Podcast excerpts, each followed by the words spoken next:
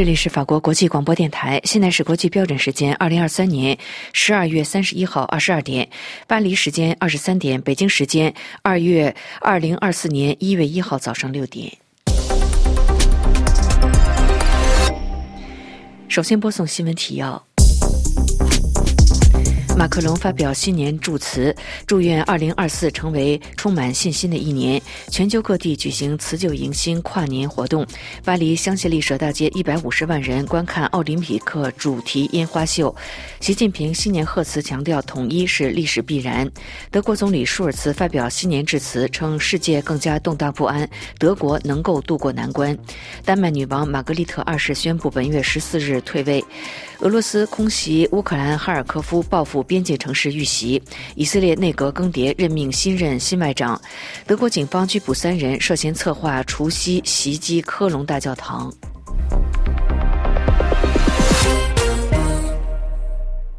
听众朋友，今天是二零二四年元旦新年，首先祝各位听众朋友们新年快乐、健康如意。下面要为您播送这次新闻节目的详细内容。法国总统马克龙十二月三十一日晚间发表新年致辞。马克龙祝愿二零二四年成为充满信心的一年。他呼吁法国民众团结一致，强调二零二四巴黎奥运会将成为团结的盛会。据法新社报道，马克龙周日晚间在总统府爱丽舍宫花园发表新年致辞。他的身后是二零二四年夏季奥运会将展示的各国会旗。马克龙表示，希望二零二四年树立决心，继续为国家的利益而努力。马克龙。表示，我决心为学校、儿童和教育采取行动，以恢复我们学生们的水平，树立教师的威信。在谈到欧洲议题时，马克龙表示，六月举行欧洲议会选举将面临决定性的选择，即将在继续欧洲还是阻止欧洲之间做出选择。马克龙说：“我们必须选择一个更加强大、更加自主的欧洲。”马克龙表示：“我们必须在肯定我们自由民主国家的力量，还是屈服于制造混混乱的谎言之间做出选择。二零二三年，法国社会经历了从养老金改革到移民改革，再到夏季的城市骚乱，各种危机和争议。在国际议题，特别是以色列和哈马斯之间的战争之上，马克龙呼吁持久停火的建议仍无结果。而法国是拥有欧洲最大的犹太和穆斯林社区。马克龙表示：“我们不会忘记被哈马斯扣押的人质。迄今已经有四十一名法国人在加沙被害。”马克龙说：“今晚我想到他们的家人。”也想到仍然被扣押的人质和他们的家人。法国外长科隆纳十二月中旬表示，仍然有三名法国人在加沙地带被拘留、失踪或者是成为人质。二零二四年对法国来说也将是充满盛世的一年。除了奥运会和残奥会之外，巴黎圣母院将重新开放，盟军诺曼底登陆八十周年纪念以及欧洲选举等等挑战。在跨越时空的狂欢声中，全球各地举行辞旧迎新的跨年活动，告别动荡不安的2023年，迎接2024年新年的到来。巴黎的香榭丽舍大街将举行盛大的跨年活动，预计将有一百五十万人观看奥林匹克主题烟花秀。据法新社报道，2023年成为有记录以来最热的一年，期间人工智能的崛起。气候危机愈演愈烈，以及加沙和乌克兰的血腥战争都成为时代的一个标志。国际标准时间十二月三十一号上午十一时，新西兰成为最新展现新年庆祝的国家。当地大城奥克兰市天空塔释放长达五分三十秒的跨年烟花秀。随后，澳洲的悉尼也迈入新年，以壮丽的烟火瀑布迎接新年。亚洲的日本、韩国也迈入二零二四年。日本东京塔附近的增上寺在午夜前已经是聚集了大批的人潮，夜间敲起了除夕之中一百零八下祈福迎接新年。韩国首尔则是在中路区普信阁和世宗大路一带举行大规模的跨年敲钟活动，约有十万人参与。在台湾北中南各地都有绚烂的烟花秀，陪同民众一起迎接新年。台北幺零幺跨年烟火今年是以“彩色世界”作为主题，透过大约一万六千发烟火展现，打造总长三百秒的烟火大秀。今年更是首次采用日本百年彩色烟火，为二零二四年拉开了序幕。中国的上海外滩跨年虽然不办灯光秀，但是南京路商圈仍然是涌现了人潮。可以眺望东方明珠塔的外滩观景台上更是人山人海。由于人潮太多，上海警方和武警出动维持秩序。中国国家应急管理局在二十八号发布了元旦假期安全提示，要求各地关注集会活动的安全，表示元旦假期、节庆、旅游和娱乐等活动增多，人流物流聚集。需要加强跨年夜等重大集会活动的安全管控。在法国巴黎，盛大的跨年活动将在香榭丽舍大道举行，预计将会有一百五十万人齐聚相接，欢庆新年的到来。巴黎市政当局将部署六千警察和宪兵维持秩序。跨年活动将在晚上七点钟开始，除了在凯旋门上巨型屏幕上放映巴黎奥运影片之外，公众还可以欣赏空中表演。为了迎接巴黎。二零二四年奥运会，香街大道将举办奥林匹克主题烟花秀。中国国家主席习近平三十一号晚间发表新年贺词，称中国经济持续回升向好。他强调，祖国统一是历史必然。台湾学者称，习谈话提到祖国统一，这是把第三份历史决议概念放到了新年贺词，同时也是要影响台湾总统的大选。法新社称，中国为应对新冠疫情危机付出高昂代价，二零二三年经济仍是难以复苏。据法新社报道，习近平周日晚间透过官媒中央广播。电视总台发表二零二四年新年贺词，他表示，疫情防控平稳转段。而中国经济持续回升向好，他强调，新能源汽车、锂电池、光伏产品给中国制造增添了新的亮色。对于二零二四年，他呼吁巩固和提升经济复苏，实现经济的长期稳定。法新社注意到，习近平在谈话当中也承认，一些企业面临经营的压力，一些群众就业生活遇到了困难。法新社说，中国为了应对新冠疫情危机，付出了高昂的代价。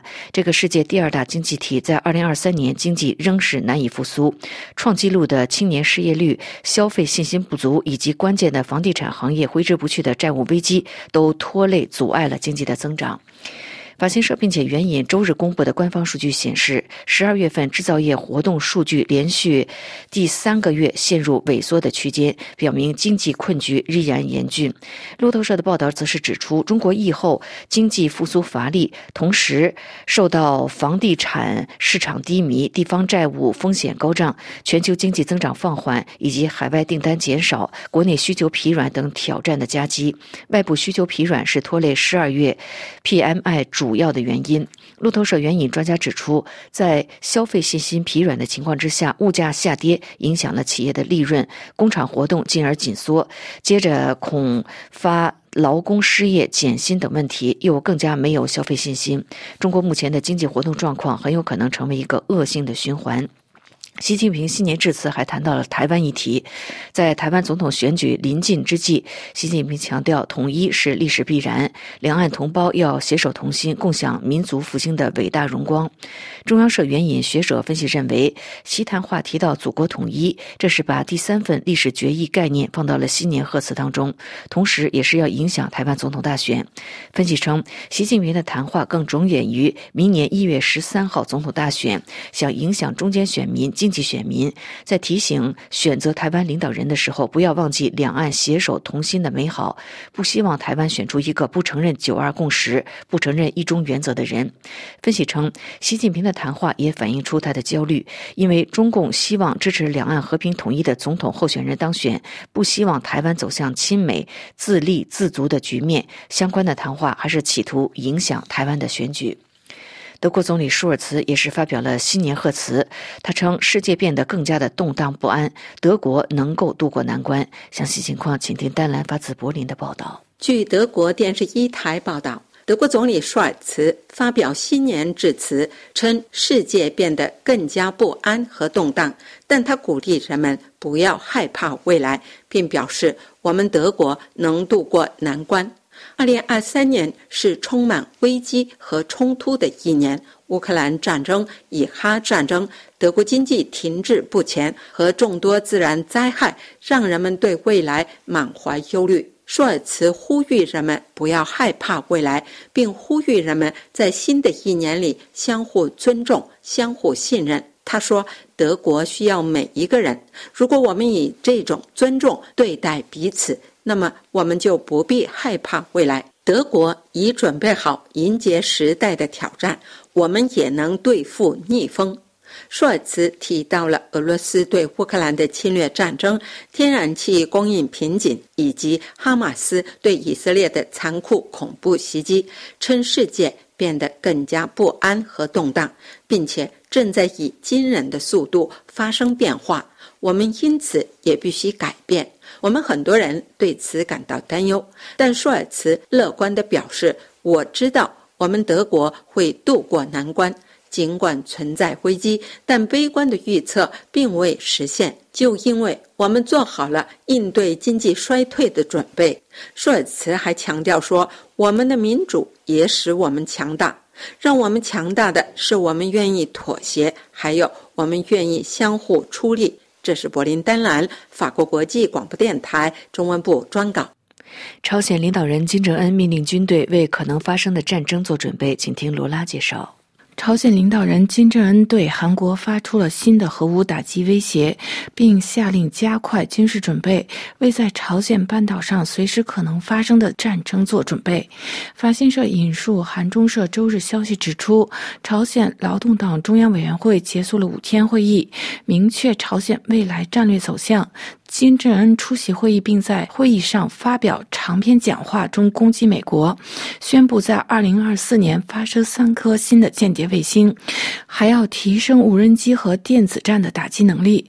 在本次会议上，金正恩指责美国长期以来对朝鲜进行各种类型的军事威胁，引发并恶化了朝鲜半岛的政治不稳定。他命令朝鲜军队保持压倒性的战略反应能力。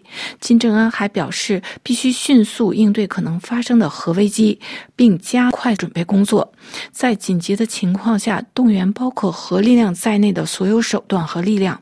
他将不再寻求与韩国的统一和和解，认为这是一个错误的方向，并且下令改组与韩国政府间工作小组。朝鲜与韩国关系在今年进一步恶化。朝鲜分别在今年五月和六月连续两次发射卫星失败后，终于在十一月成功把一颗军事探测卫星送入轨道。随后，韩国宣布终止部分二零一八年两国的军事协议。分析认为，平壤大力强调强大的军事能力，可能是为了掩盖该国的经济困难，其好战言论给国内和国际政治带。带来威胁。丹麦女王玛格丽特二世在除夕三十一号宣布即将退位。玛格丽特二世在传统的除夕夜发表电视讲话，表示两个星期之后她将担任丹麦女王五十二年，但是由于年龄和健康的问题，无法承担过去的工作，因此她决定在本月十四日，即她继承父亲王位五十二年的当天，辞去丹麦女王的职务，并将王位交给她的长子及王储菲特烈。八十三岁的玛。格丽特二世在一九七二年继承王位，是单位丹麦在位时间最长的君主。首相弗雷泽里克森在向玛格丽特二世表达敬意的时候，衷心感谢他为丹麦做出的毕生奉献和不懈的努力。他表示，在新的一年，王储菲特烈和王妃玛丽将成为国王和王后，并相信两人已经准备好承担责任和任务。中国的上海市周日出现了严重的空气污染，官方发布黄色预警。受此影响，上海的迪士尼乐园晚间点亮新的一年特别演出也是临时调整，将不包含烟火的效果。上海迪士尼驾区在周日发布，根据上海市空气污染专项应急预案的要求，迪士尼乐园需要对周日运营安排进行上述的调整。上海在周日发布空气重度。黄色预警，而市区两级政府已经实施了电力绿色的调度，工业企业限产限污，停止建设施工等容易扬尘的作业。俄罗斯在周日表示，为了回应乌克兰昨天攻击。俄罗斯西部边境城市俄罗斯军队连夜向乌克兰的哈尔科夫市军事设施发起了袭击。各位正在收听的是法国国际广播电台新闻节目。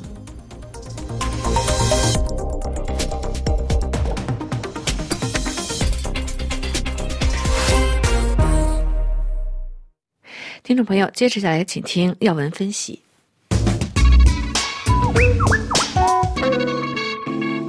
各位听众，今天是十二月三十一日，二零二三年的最后一天。辞旧迎新，盘点二零二三年发生的重大事件，如哈马斯突袭、乌克兰战争持续和台海局势紧张等。那么，展望二零二四年，世界的局势走向如何呢？是否会面临更多的动荡？二零二三年十月，加沙地带哈马斯突然袭击以色列，导致以色列发生有史以来最致命的平民屠杀。托马斯摩尔研究所的负责人蒙格雷尼尔分析认为，二零二三年发生的系列事件对民主制度而言充满挑战，也凸显莫斯科、北京、德黑兰轴心挑战西方的决心。在地缘政治方面，我们得到了启示是什么呢？二零二三年世界战火。不断，俄罗斯入侵乌克兰战争持续，加沙的哈马斯袭击以色列这两场公开战争对地区和全球产生了负面影响。蒙格雷尼尔耶认为，在加沙的战争，伊朗及其附属组织是幕后的黑手，就是伊朗支持的黎巴嫩真主党、叙利亚和伊拉克的泛什叶民兵组织。伊朗也支持在也门的胡塞分子，他们针对。以色列、美国及欧洲盟友发动一场战争。此外，中国在台湾海峡、台湾岛屿周边和上空大摆军事姿态。除此之外，朝鲜的金正恩政权不断发出威胁，并多次进行弹道导弹和其他武器的测试，凸显平壤已经掌控了打击美国和欧洲的手段。俄罗斯的普京、中国的习近平、伊朗的哈梅内伊相信西方走向了没落，他们认为东升西降，西方的丧钟已经敲响，因此要进一步瓦解欧洲和西方。托马斯摩尔研究所的负责人蒙格雷尼尔耶认为，当前的局势走向是过去十五年到二十年时间内逐渐累积所致。早在二十世纪的九十年代，俄罗斯前外长普里。马科夫就开始强调反霸权联盟的主题，并致力于打造莫斯科、北京、德黑兰之间的联盟。普京在二零零七年的二月十日发表了慕尼黑安全会议上的演讲，涉及北约、单极世界、裁军等问题，也凸显他的目标和动机。在几个月后，俄罗斯军队突袭了格鲁吉亚，在西方的软弱下，随后俄罗斯在二零一四年初。用军事手段让克里米亚归附了俄罗斯。二零一五年，莫斯科与伊朗结盟，对叙利亚进行了军事干预。叙利亚战争导致大量移民涌入欧洲。就伊朗而言，二零零二年德黑兰的秘密核武计划被曝光。从那时起，无论国际社会做出如何重要的斡旋，什叶派领导的伊斯兰政权继续发展其核武，其目标是要确保德黑兰称霸中东。中国在二零零八年经历了金融和经济危机后，北京开始实施屯垦政策，即对南海有争议岛屿和小岛实施军事化，并启动了新的丝绸之路。此后，中国让南海等地的紧张局势不断加剧和升级。另外，俄罗斯入侵乌克兰让局势紧张。最令人担忧的不是军事形势，而是西方国家的犹豫不决，认为有可能让这场战争降温。曾经尝试过明斯克协议，但是无果而终。蒙格雷尼耶认为，哈马斯以及真主党和胡塞武装的背后是伊斯兰的伊朗。而伊朗得到了中国和俄罗斯的支持。他认为，我们正处在全球地缘政治平衡瓦解的边缘。进入二零二四年，一些重要的选举也值得关注。二零二四年十一月，美国要进行总统选举投票。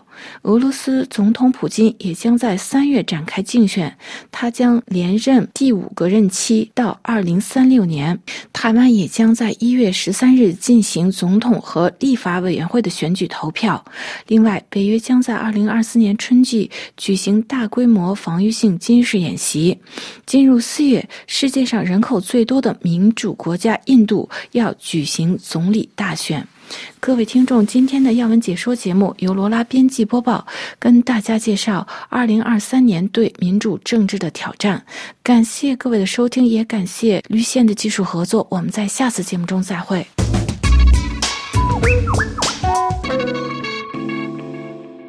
这里是法国国际广播电台，下面请听杨梅主持的法国报纸摘要。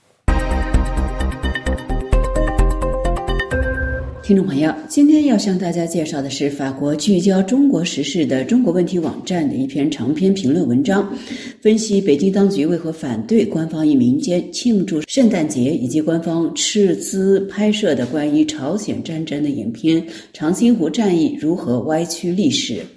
这篇署名为让保罗亚辛的文章的标题是：对中国官方来说，圣诞节是西方的节日，因此必须禁止。文章指出，二十多年来的全球化进程导致西方的物质与文化大规模的流入中国，但在过去的十五年期间，在反对西方文化入侵的保守儒家知识分子的支持下，习近平在其第一个任期结束时就开始亲自倡导传统文化的复兴。提出上述倡议的真正担忧是西方民主或普世价值观，担心西方的言论、新闻自由以及公民社会的理念对中国社会的渗透，担心上述理念会进一步激发中国人对历史真相、政治透明度和司法独立的要求。而所有这一切，习近平本人在二零一二年制定的第九号文件中就已经明确提出反对。习近平的提倡彰显了在四十多年来一味追求纯粹物质发展的中国所出现的某种精神上的空虚，同时也表明了一种文化保守主义的出现，这在中国舆论激发了共鸣。在二零一七年进行的一项民意调查中，当被问到您如何评价中国传统文化在您生活中的作用时，百分之二十八点九的中国人的回答是非常重要，百分之四十七点四的中国人的回答是重要，只有百分之三点五的受访人表示不重要。与此同时，官媒配合发动反圣诞节运动，强调圣诞节是西方的宗教节日。最重要的是，再度回顾了十九世纪和二十世纪。西方国家对中国的羞辱，中国的一些省级行政部门甚至发布禁令，禁止庆祝情人节、复活节、万圣节，甚至四月一日愚人节等来自西方的节日。中共的意识形态专家、常委中排名第四的王沪宁，在圣诞前夕通过新华社向中国基督教界发表讲话。重申需要将外国宗教汉化，使其教义适应中国文化的特点。换言之，要尊重党的绝对主权，包括在精神领域。十二月二十四日晚平安夜，北京广播电视台呼吁中国人民必须铭记长庆湖保卫战。之后，作者详细的介绍了中共宣传部门斥巨资为建党一百周年拍摄的电影《长津湖战役》，指出这是中国有史以来制作成本最高的电影，一人达到创纪录的九点一三亿美元。该片由陈凯歌、徐克以及林丹三位擅长制作大片的中国知名电影人指导和制作。影片讲述的是一九五零年的十一月下旬，毛泽东派遣的十二万中国三。三军九团在宋时轮将军的指挥下，以三万当地美军和南朝鲜军队交战的故事。作者特别指出，宋将军曾经在八九年学运期间，以时任国防部长张爱萍一同致函邓小平反对戒严。一九五零年十一月二十七，中国军队在朝鲜水库地区突袭了美军第十军团。交战之后，美军设法突破了包围圈，撤退到太平洋海岸以南一百公里。这场战役于一九五零年十二月十三日结束。由于战斗激烈，天气寒冷。山路崎岖，美军和南朝鲜军有一点八万人阵亡、冻死、严重冻伤和负伤，而中国第九军的死亡人数鲜为人知。据美国历史学家、前海军陆战部队第七军情报官员帕特里克·罗的估计，中方有近六万人阵亡。从战略上讲，这场战役为联合国军统朝鲜半岛的希望敲响了丧钟，因此可以说是中国的胜利。但是在战役结束之后，中国军方负责人因失败而遭受毛泽东的谴责，曾经扬言要自杀。作者特别指出，对照各种资料，包括中国历史学家自己的资料，影片中违背史实或者故意疏漏的细节屡见不鲜。最明显的是。影片把朝鲜战争说成是美国直接侵略的结果，却遗忘了一个国际上众所周知的事实：朝鲜战争的起因是一九五零年六月二十五日，平壤军队入侵南朝鲜。文章引述《纽约时报》的评论指出，正是在中美关系岌岌可危之际，这部由中国共产党赞助的影片引起了中国公众的共鸣。这部影片利用了习近平煽动起来的民族主义情绪，显示了中国国家机器不顾历史史实、一意孤行塑造舆论的程度。北京电影学院教授孙红云同样持批评态度。在谈到影片的巨额预算时，他指出，习近平为纪念党的诞辰一百周年而委托制作的这部影片，象征着资本与政治宣传非同寻常的完美的一次合谋。听众朋友，以上向您介绍的是法国中国问题网站一篇分析中共为何反对庆祝圣诞节的文章。本次节目是由杨梅编播，感谢各位的收听，我们下次节目再会。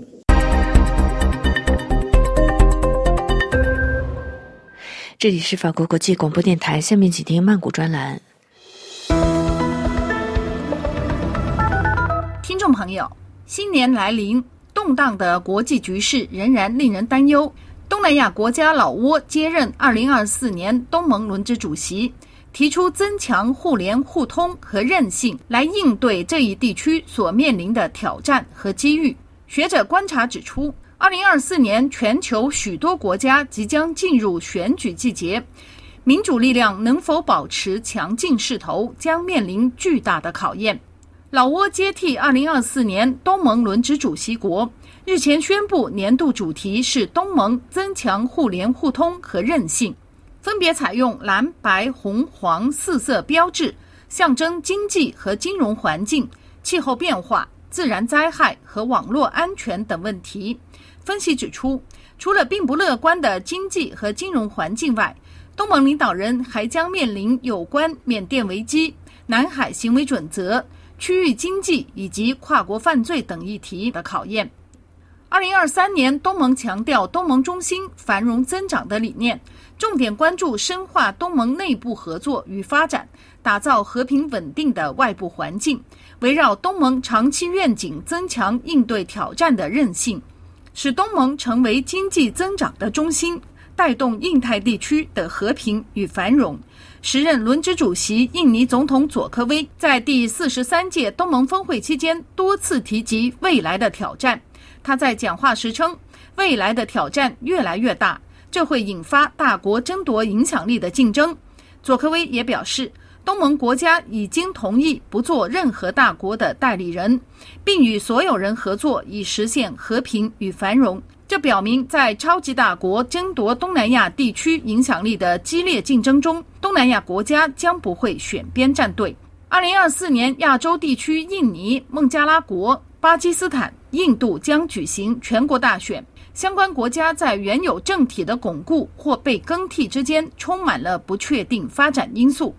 东南亚媒体较为关注的是足以牵动整个地区安全形势的美国大选，以及当前实施民主自治的台湾大选。泰国媒体评论指出。二零二四年一月十三号台湾总统选举的结果，预示该地区未来究竟走向美国支持的民主自由，亦或是接受中国的拥抱。北京中央政府一贯坚持台湾是中国领土不可分割的一部分。中国军方发言人谴责台湾民进党意图拉拢外部势力，继续走台独路线。警告该党候选人的立场将进一步加剧台海紧张局势。台湾方面当前拥有政府资源支持的民进党候选人赖清德则指出，中国的立场反映出北京极有可能想要干预即将举行的台湾选举。东南亚学者分析认为，台湾与北京在未来的关系发展好坏。无疑是攸关印太地缘政治和经济发展情势的一大关键因素。北京最新任命海军高级将领董军担任国防部长，对外传递出中国将继续展示海上强势的信号。菲律宾媒体援引日本新闻透露，中国海警计划明年每天派遣船舰巡弋钓鱼台诸岛。中日双方各自称拥有这一海域的领土主权。回顾二零二三年泰国大选结果，秉持民主自由思想、赢得年轻人支持，并且获得最高选票的前进党党魁匹他，因遭到军方和保皇派国会议员阻挠而无法上台执政，这令不少年轻人对民主制度的公正性产生质疑。与此同时，实施铁腕统治数十年的柬埔寨却完成了权力交接。洪森长子陆军总司令洪马奈顺利接棒管理国家。追溯自从2021年2月以来，缅甸军人推翻了民选的昂山素基政权，不少年轻人走上了武装争取民主的道路。加上政府当局原本与少数民族武装组织之间的矛盾。缅甸当前正陷入一场政府力量与反政府力量在多个地区爆发战斗的内乱。缅甸战事的外延和扩散，成为周边国家忧心忡忡的安全隐患。泰国经济和国际关系学者宋猜指出，在新的一年里，全球即将有七十六个国家举行选举，其中最有可能形塑世界秩序的是美国总统大选。全世界逾半人口面临投票选举，这意味着二零二四年同样是充满动荡的一年。曼谷江峰，法国国际广播电台中文部撰稿。这里是法国国际广播电台，下面重播新闻提要。马克龙发表新年致辞，祝愿2024年成为充满信心的一年。全球各地举行辞旧迎新跨年活动。巴黎香榭丽舍大街150万人观看奥林匹克主题烟花秀。习近平新年贺词强调，统一是历史的必然。德国总理舒尔茨发表新年致辞，称世界更加动荡不安，德国能够渡过难关。丹麦女王玛格丽特二世宣布本月十四日退位。俄罗斯空袭乌克兰哈尔科夫，报复边境城市遇袭。以色列内阁更迭，批准任命新外长。德国警方拘捕三人，涉嫌策划除夕夜袭击科隆大教堂。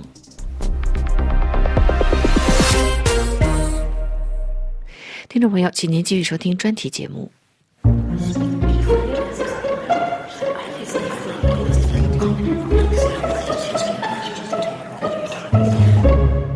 各位听众，大家好。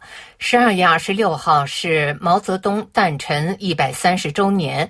中共总书记习近平带领政治局常委瞻仰毛泽东遗体，并在人民大会堂举行纪念座谈会。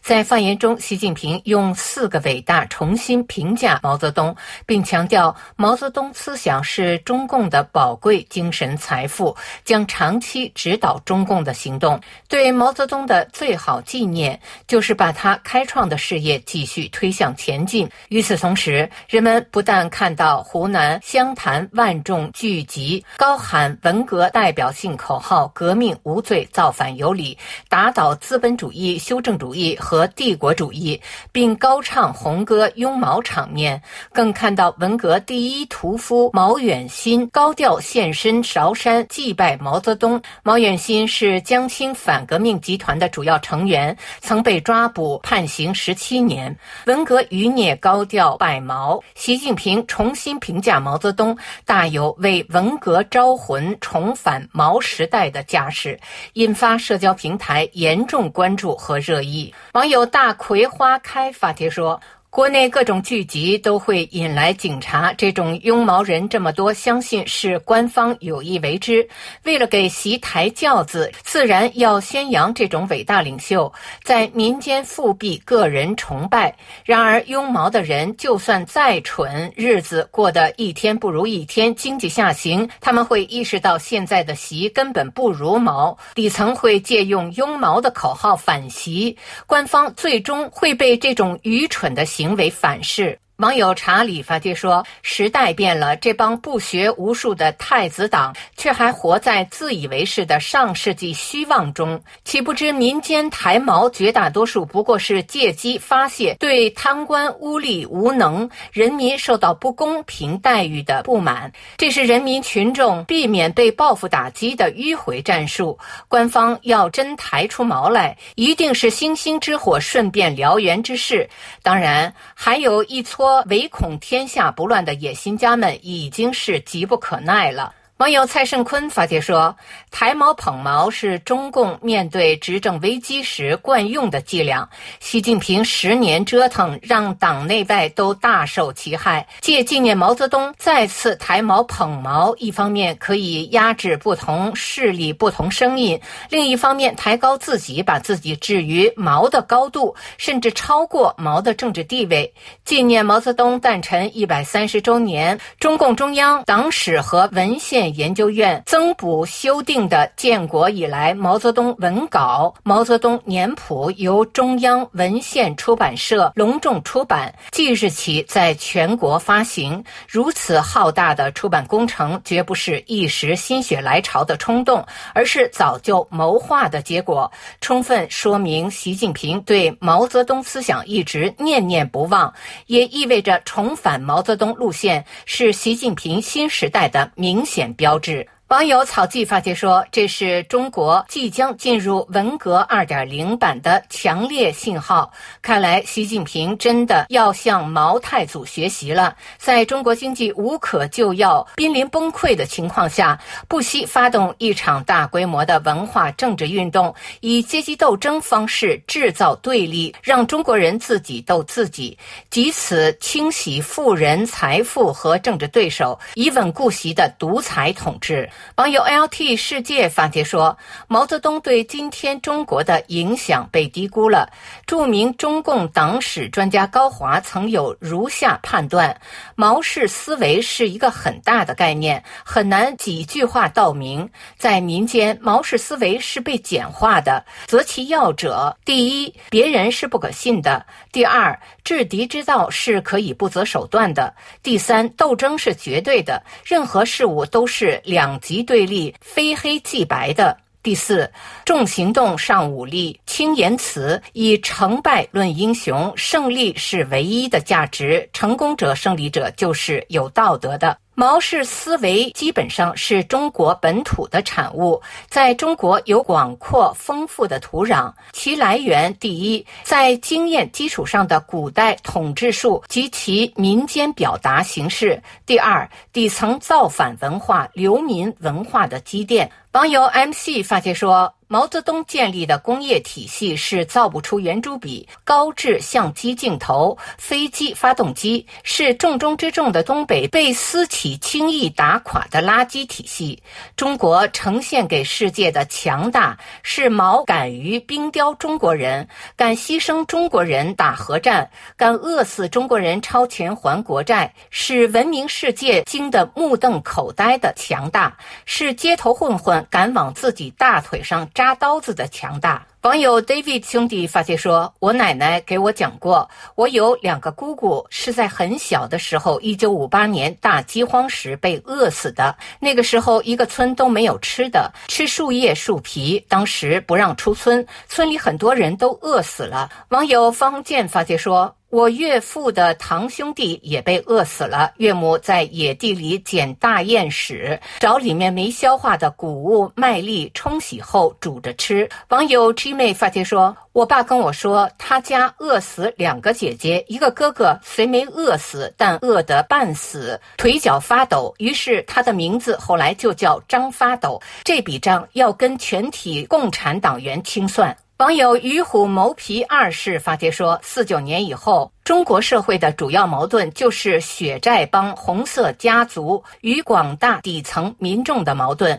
这是一条被谎言和暴力掩盖、镇压了的战线。毛泽东是中共血债帮的鼻祖，是中共一党专制的象征，是红色家族的护身符。只要毛的这具僵尸和画像摆在天安门，中国就永无宁日。习就是借尸还魂，拉大。皮做虎皮，毛病不改，恶习难除。网友水明发帖说：“为了保党，错失彻底清算文革的良机，为中国的倒退埋下祸根。”最后，就用网传诺贝尔文学奖得主莫言的一段话结束今天的节目。某个特殊的日子，全班同学都在哭，唯独我没有哭，因为我知道好日子即将到来。不久，俺家就分了一头牛，当年就能吃上饱饭了。以上是今天的微言微语，我是桑宇。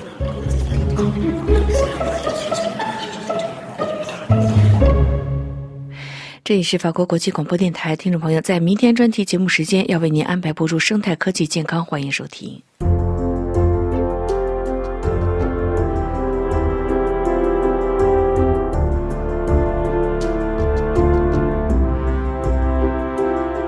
各位听友好，第一自然律规定了人珍视生命、保卫自身安全的自然权利。由此点出发，寻求和平、信守和平，就是一个绝对价值。为了建立起一个合理且健全的社会，每一个人的自然理性会告诉他如何去做合理的选择，不是你死我活，而是你活我也活。在今天的欧洲思想文化长廊节目时间，旅法中国学者赵业胜介绍宪政制度故乡英国霍布斯利维坦的分析家《国家权力怪兽利维坦之三：自然律的规定》。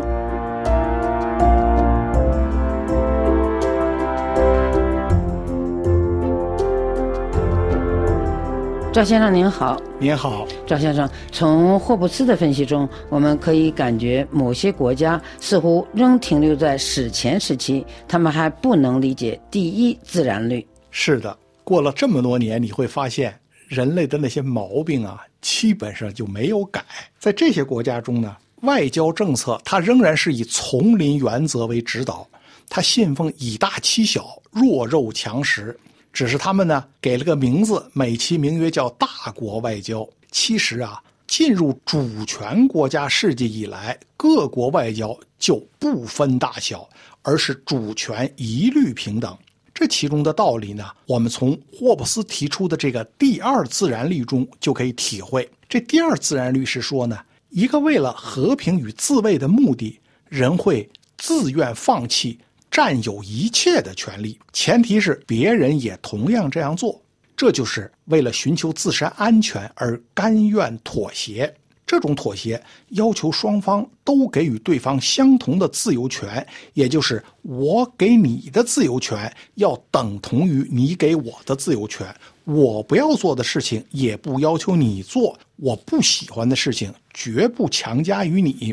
霍布斯说呢，只要每个人。都保有凭自己的意愿做任何事情的权利，那所有的人就永远处在战争状态中。但是如果别人都不像他那样放弃自己的权利，那么任何人就都没有理由剥夺自己的权利，因为那等于自取灭亡，而不是选取和平。这就是福音书上那条戒律：你们愿意别人怎样待你们。你们也要怎样待人，也就是那条一切人的准则：己所不欲，勿施于人。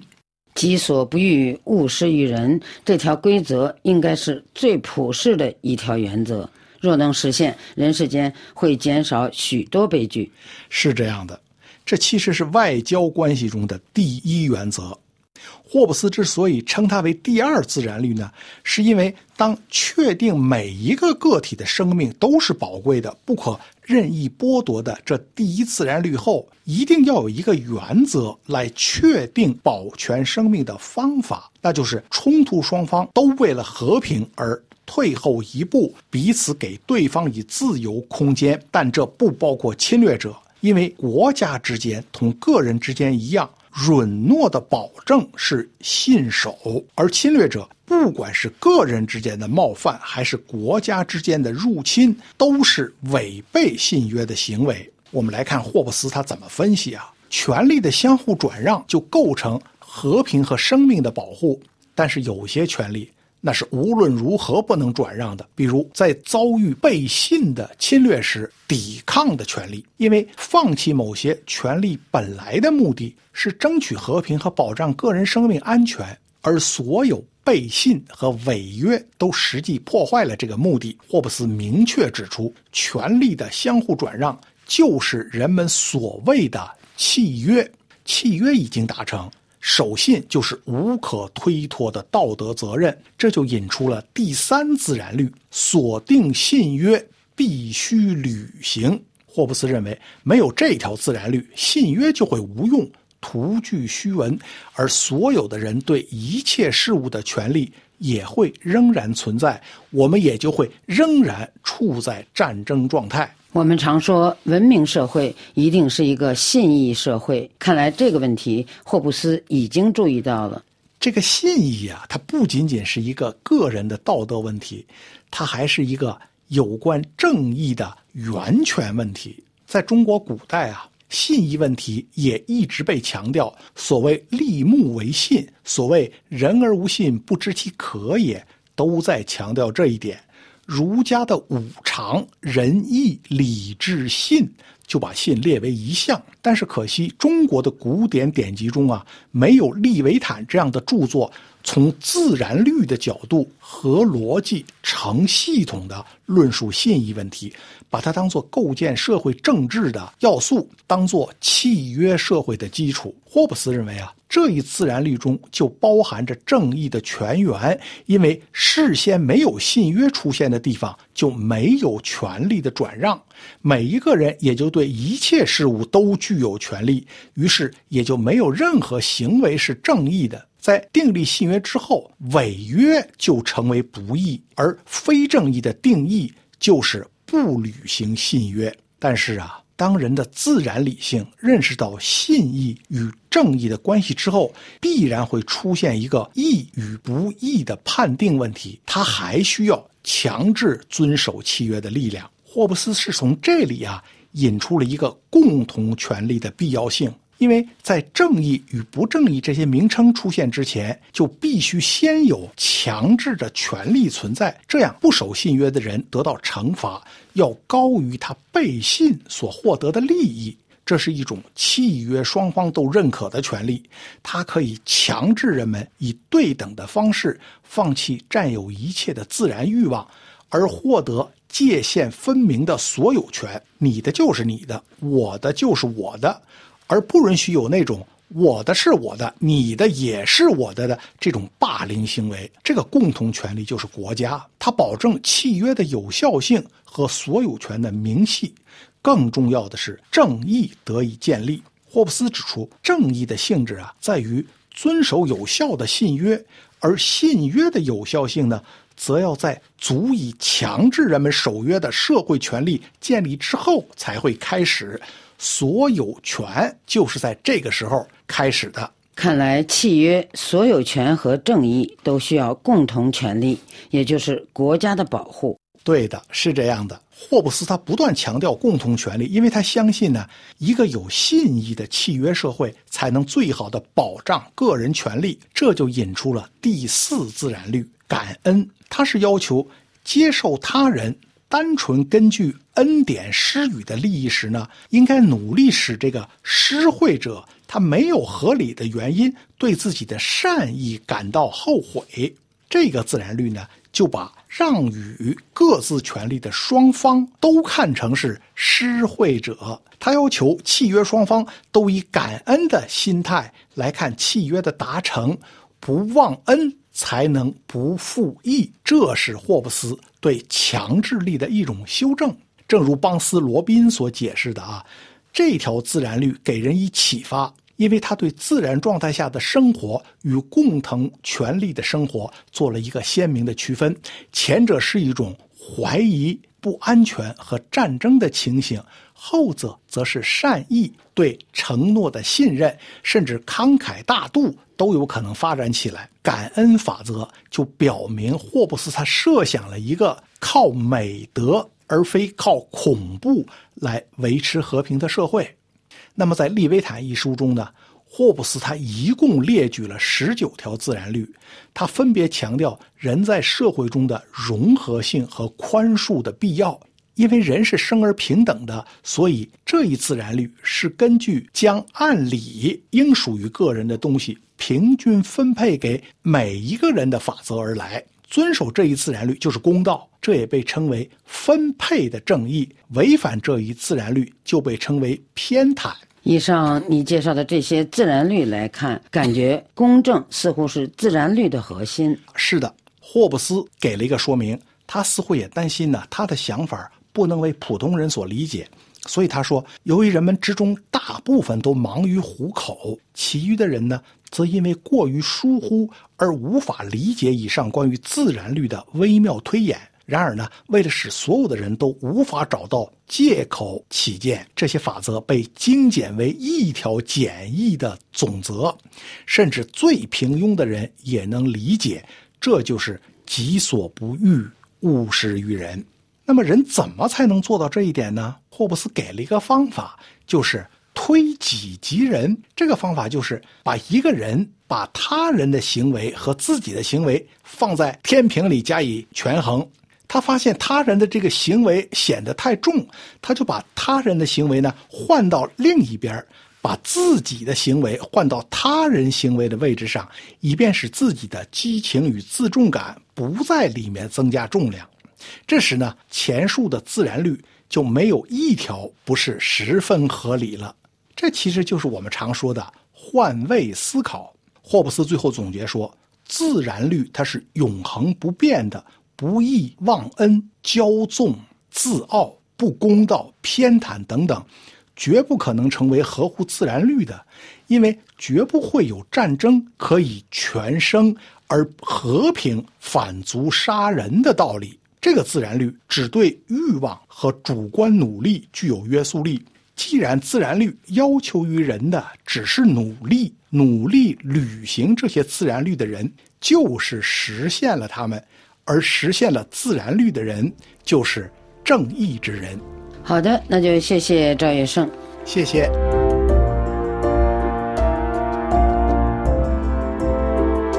各位听友，以上您听到的是赵月胜的宪政制度故乡英国，霍布斯利维坦的分析家，国家权力怪兽利维坦之三，自然律的规定。本次欧洲思想文化长廊节目由索菲主持，感谢伊德利斯的技术制作和各位的收听。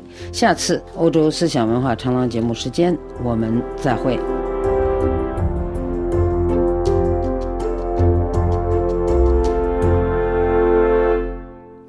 这里是法国国际广播电台，听众朋友，在明天专题节目时间为您安排播出《国际纵横》和法国文艺欣赏，欢迎收听。L'affaire du coffret. Cinquante-quatrième. 安娜和娜迦既是老同学，又是同行，因为她在马赛博物馆做有关浪漫主义的研究。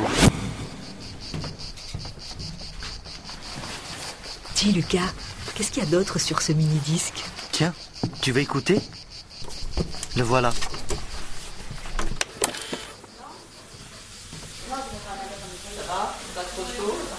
Mon coiffeur. Higgin Pigalle en face du métro, madame. Higgin Pigalle, bonjour. Oui, je prends. Oui, quel jour vous souhaitez? Alors, euh, à quelle heure? Qu'est-ce qu'on vous fait, monsieur? Je vais juste prendre votre nom, s'il vous plaît. D'accord, c'est noté, merci beaucoup. Alors, à nous. Bonjour Marc. J'ai une conférence de presse. Ah ah. Alors, les cheveux clairs? Oui, avec une coupe courte. Ça roule, ma biche. Au revoir. Ah, Nadia et Marc sont coiffeurs. Avec une coupe courte. Ça roule, ma biche. Oh, la coquette. Le coiffeur, c'était pour la conférence, mais aussi pour être belle pour toi, Lucas. Et Jean-Pierre? Lucas, si tu es intelligente, tu comprendras que c'est toi qu'elle aime.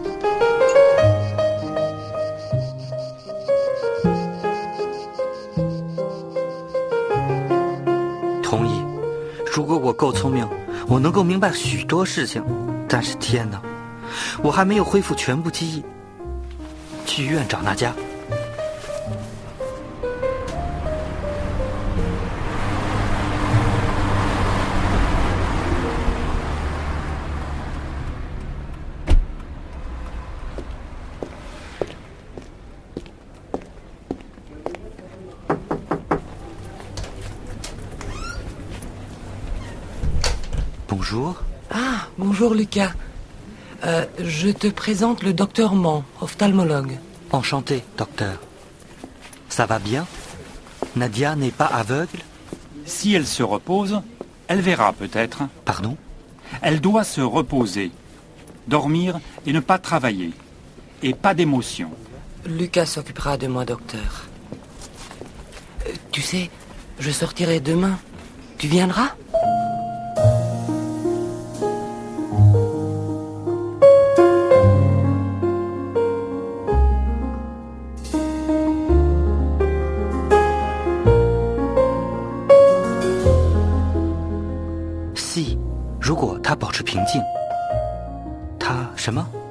Si elle se repose, elle verra peut-être. 他 verra，看看，动词将来时。哦，明白了，je verrai，elle verra，这是动词 voir，看见。 Je sortirai demain. Tu viendras 明天，还是将来时。明天，je sortirai，他明天将出去。 ，tu viendras，他想要我明天来接他。Lucas s'occupera de moi, docteur. 应该由我来照顾他，Et pas d'émotion. 不要激动。但是和首饰箱、盗窃犯们、警察，这些对娜迦是很糟糕的。À suivre. La Fac du Coffret 首饰箱的秘密由法国国际广播电台制作，编剧 Kadia Ingman，音乐 e h o Hondala，导演 Jean-Pierre Chevillard 和 Anushka Nodahas。这里是法国国际广播电台，下面重播新闻提要。马克龙发表新年祝词，祝愿2024成为充满信心的一年。全球各地举行辞旧迎新跨年活动。巴黎香榭丽舍大街是一百五十万人观看奥林匹克主题烟花秀。习近平新年贺词强调统一是历史必然。舒尔茨发表新年贺词称，世界更加动荡不安，德国能够渡过难关。丹麦女王玛格丽特二世宣布本月十四日退位。俄罗斯空袭乌克兰哈尔科夫。以色列内阁更迭，批准任命新外长。德国警方拘捕三人，涉嫌策划除夕袭击科隆大教堂。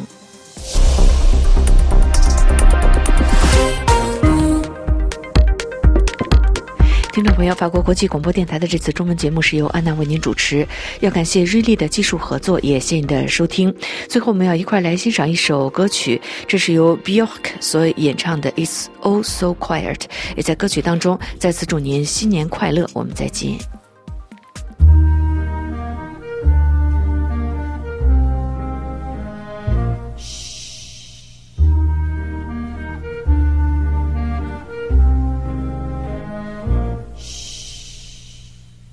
It's oh so quiet. Shh, shh. It's oh so still.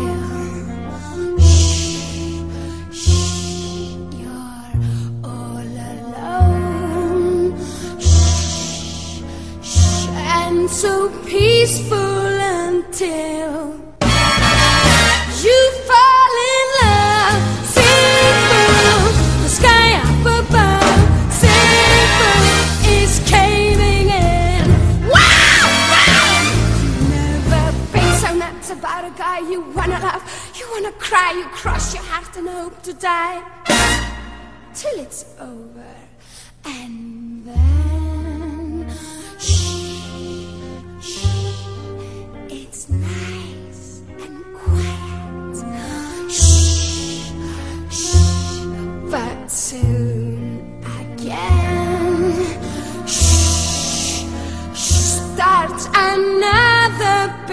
riot.